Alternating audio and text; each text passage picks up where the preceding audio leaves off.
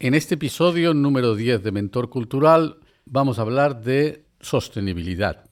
Le hemos puesto por título Los cuatro pilares del desarrollo sostenible de la cultura. Bienvenidos y bienvenidas a un nuevo episodio de Mentor Cultural, el podcast para los profesionales de la industria y los sectores culturales que queréis llevar más lejos vuestros proyectos culturales y artísticos. Mi nombre es Tony González y en los próximos minutos dejadme ser vuestro mentor cultural. Quiero que los proyectos sean sostenibles, que los proyectos de la cultura, que las organizaciones se mantengan en el tiempo y poder hacer el trabajo de la cultura un modo de vida. Pero hay una cosa que es importante en el mundo de la cultura y en el mundo de las artes. Este mantenerse en el tiempo tiene que realizarse sin comprometer mis principios y mis valores, manteniendo mis objetivos, mi misión, mi visión, mis principios. Y aquí es donde radica todo. Porque claro, sí que puedo realizar un modelo de negocio en el sector cultural o en la industria cultural que me produzca ingresos, ¿no? Pero ¿estoy realizando lo que en verdad quiero yo hacer o he diseñado un modelo de negocio el cual me permite tener ingresos pero en el cual no estoy realmente haciendo lo que mi corazón me pide? Esto es lo que considero que es la sostenibilidad en los proyectos culturales y está bien ligada con la sostenibilidad económica o sostenibilidad financiera de los proyectos. En el tema de, de la sostenibilidad y de los modelos de negocio sostenibles en el sector cultural, me gustaría comentar un proyecto muy interesante eh, un proyecto europeo, se llama Creative Lenses. Es un proyecto que estudió la sostenibilidad económica investigando los diferentes modelos de, negocio en el sector cultural. Y aquí en esta investigación, los cuales eh, produjeron toda una serie de publicaciones, toda una serie de, narrativas que os recomiendo que las, que las reviséis porque os dará también esta visión de todas las posibilidades, todas las capacidades de transformación que tienen los proyectos para adaptarse a llegar a tener un sistema, un proyecto sostenible. Eh, por cierto, hablando de proyectos de Europa Creativa, hay una base de datos en los cuales están recogidos todos los proyectos en los cuales Europa Creativa ha dado, ha dado su apoyo, ha dado su subvención. ¿eh? Sobre todo lo que nos interesa son los proyectos de cooperación. Es una de las líneas de Europa Creativa. Y aquí puedo yo recoger toda la información que se ha generado en estos proyectos. Cada proyecto genera un montón de información porque son proyectos que duran pues dos, tres, cuatro años y entonces revisarlos en esta base de datos nos da muchísima información a la hora de cuáles son los proyectos innovadores que se realizan en cooperación en el mundo de la cultura y las artes en Europa.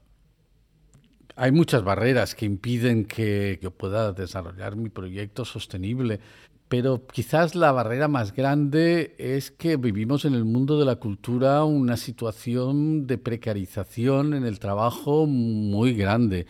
Es mm, difícil mantenerse porque, porque hay pocos proyectos, quizás hay pocos lugares en los cuales se puedan eh, implementar estos proyectos, eh, las condiciones salariales en general o los beneficios que se obtienen no son los mismos, siendo la cultura uno de los ingredientes importantes del PIB nacional, las condiciones de trabajo, las condiciones de beneficios que se obtienen, pues no, no son del todo, del todo grandes. A mí me parece muy importante y uno de los de las maneras en las que se lucha contra la precarización se refiere a la mejora de las condiciones de la vida de los artistas, para, para, impedir esta precarización, una de las herramientas más importantes que se están desarrollando, al menos en España en estos últimos años, es el Estatuto del Artista. Esto es un tema que hay que tenerlo, que tenerlo grabado. Es la mejora de las condiciones de vida de los artistas y trabajadores de la cultura a partir del reconocimiento de la especificidad del trabajo del artista con medidas que mejoren la situación laboral y fiscal. Esto básicamente sería la definición del trabajo del artista, reconocer esta especificidad de este trabajo que normalmente es intermitente para que temas como la seguridad social, el acceso a las prestaciones de desempleo, las pensiones o el pago de impuestos, para que hayan una serie de facilidades para hacerse cargo de estas importantes medidas eh, laborales y sociales. El Estatuto del Artista sería, es una de las, de las líneas a evitar o eliminar esta precarización. Claro que el podcast que estáis escuchando también. Conocimiento, métodos, herramientas, para construir más fuertes modelos de negocios, modelos de negocios más fuertes con los que operar en circuitos culturales y artísticos. Este trabajo es el trabajo que hay que hacer y lo tiene que hacer todo el mundo, porque también hay una, una corriente de pensamiento que considera que el artista lo que tiene que hacer es tener éxito y que tiene que esperarse a esto y que si ah, produce, mm, tiene imaginación, si tiene un cierto talento, pues la gente se va a dar cuenta y le va a favorecer y, así conseguirá pues este modo de vida. Yo, la verdad es que he trabajado con muchos, muchísimos artistas y este éxito sonado tipo que en cuatro días Rosalía consigue vender tanto, tantas eh, presencia en Spotify y tal. Yo personalmente lo he visto muy poquitas veces, muy poquitas veces y he trabajado con muchísima gente. Entonces, no esperéis que, el éxito os venga, no esperéis que, sois tan buenos, sois tan buenas que vais a conseguir que el público se rinda al primer día, porque esto no, no suele pasar. Y no es muy interesante que pase. Lo que sí que es interesante es el trabajo, el trabajo metodológico, lo que estamos hablando, la planificación, eh, el orden, la estructura de todos los proyectos y la manera en que yo voy a llevarlos a, y que los voy a proyectarlos hacia el exterior. Pero bueno, vamos a directamente cuáles considero que son estos cuatro pilares. Por un lado, por supuesto, el proyecto. El proyecto, tener un buen proyecto a partir de un buen talento y poder crear una oferta que sea atractiva para el público, para la audiencia, para los mediadores culturales. Importante, por supuesto, ¿no? Pero yo considero que lo importante es el multiproyecto. Y hay que hablar de multiproyecto.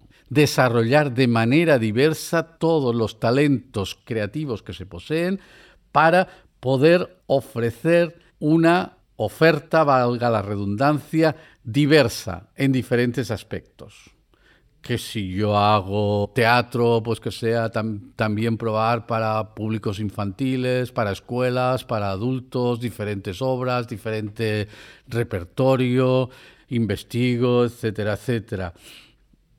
Experimentar, experimentar en nuevas formas que yo pueda eh, realizar para obtener ingresos en diferentes líneas de trabajo. Experimentar, investigar, para que en el futuro estas líneas de trabajo puedan ser adaptadas a mi, proyecto global de manera que me produzcan eh, beneficios, que me produzcan ingresos mm, importantes. Una vez tengo claro que, cuál es mi multiproyecto, lo segundo, el segundo pilar es el relato artístico. Un relato artístico singular un relato artístico diferenciado, que me diferencie, que me haga único. Cuando tengo el multiproyecto, lo importante es definir una narrativa, una narrativa para mí, ¿eh? que me informe a mí mismo lo que estoy haciendo, me clarifique a mí mismo lo que estoy haciendo para poderlo proyectar, para poderlo comunicar hacia el exterior de, de una manera simple, de una manera coherente, de una manera diferenciada a la de otro producto o servicio eh, de, otra, de otra índole o similar al mío. En el episodio número 2 ya hablé largo y tendido sobre el relato artístico, responde a las preguntas, qué somos, qué hacemos, por qué lo hacemos, cómo lo hacemos, qué ofrecemos y cuál es nuestra trayectoria y nuestros reconocimientos. El tercer pilar es el que titulo como la resiliencia. Ser resilientes. Esto tiene que ver con la adaptabilidad, con la flexibilidad, con la capacidad de transformarme los proyectos, de transformar mis proyectos y de mis organizaciones, de reorientar la actividad de manera que pueda sortear las barreras que impiden el, desarrollo de mis proyectos. Esto se trata. ¿eh? Adaptarme, ser flexibles, también las maneras de crear van cambiando muchísimo, pero sobre todo la manera en que llego al público, a las audiencias, a la sociedad, cambia mucho. La tecnología se va, adaptando cada vez, las nuevas tecnologías digitales. Mm, y necesito ser resiliente, necesito tener esta capacidad de transformarme y adaptarme a estas situaciones cambiantes.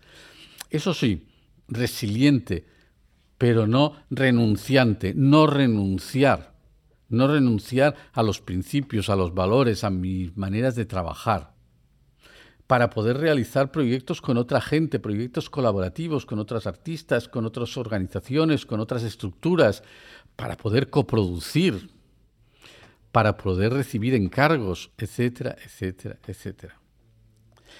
Y vamos por el cuarto pilar, es la movilidad y la internacionalización, o la movilidad o la internacionalización.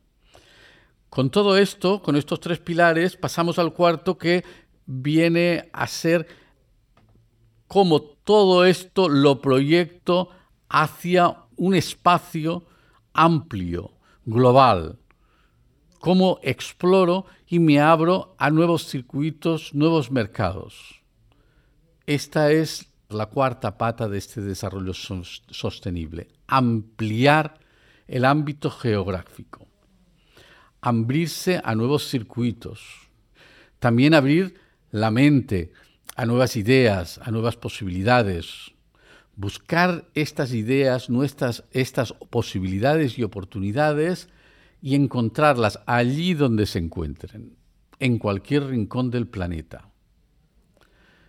Hay que pensar los proyectos con la idea de que se puedan mover fácilmente, de que puedan circular, de que puedan girar, de que sean móviles.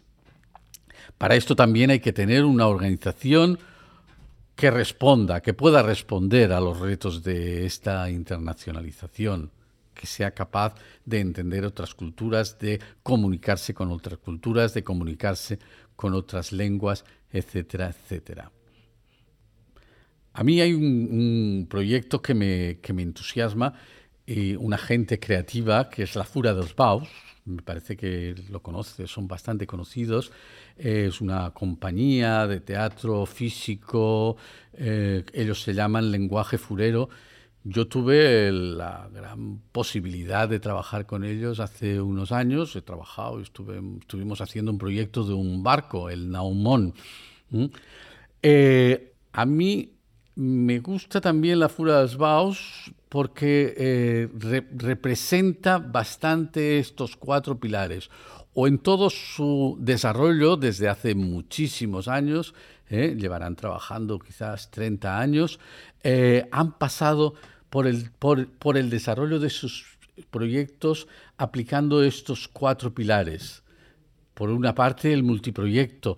Ahora están haciendo, pues hacen grandes instalaciones eh, al estilo de la Fura Baus, dirigen ópera, eh, dirigen laboratorios de investigación sobre tecnologías digitales o trabajan en laboratorios en investigación, etcétera, etcétera. Es un proyecto diverso el cual siempre se ha basado en un lenguaje artístico muy singular y una manera de comunicarlo. Hasta le pusieron un nombre, el lenguaje furero. El lenguaje furero los diferencia de, del resto de, de otros proyectos artísticos.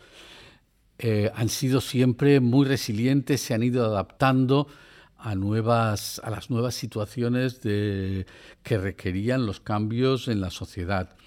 Y siempre ya desde el principio han sido móviles, internacionales, han ido, han querido ir más allá, se han identificado con otros lenguajes similares, con otras corrientes del pensamiento eh, en otros lugares del mundo. Por esto la Fura de Baus es un ejemplo, ¿eh? un ejemplo, quizás diréis, un ejemplo muy grande ahora, ¿no? Bueno, es un ejemplo eh, que también se puede cambiar la escala y podría dar, eh, también se puede aplicar en proyectos mucho más pequeños, pero es un buen ejemplo a seguir. Bien, y hasta aquí pues hemos hablado del desarrollo sostenible, los cuatro pilares del desarrollo sostenible de la escultura y de los proyectos artísticos Ahora me imagino que también estáis pensando en vuestros proyectos y me gustaría que eh, pensaseis de qué manera estáis desarrollando el proyecto en base a estos cuatro pilares y sobre todo que penséis y que os deis ejemplos de cómo aplicáis la resiliencia a vuestra actividad y a vuestros proyectos. Enviadme vuestros comentarios a mentorcultural.com. Intentaré, intentaremos eh, contestar. También, si te ha gustado el podcast, si te interesa Mentor Cultural, te agradecería que te suscribieras eh, y que lo compartas con tus amigos, con tus colegas, con tus redes de conocidos en el sector de la cultura y en el sector de las artes. Lo dejamos por hoy, hasta un próximo episodio de Mentor Cultural.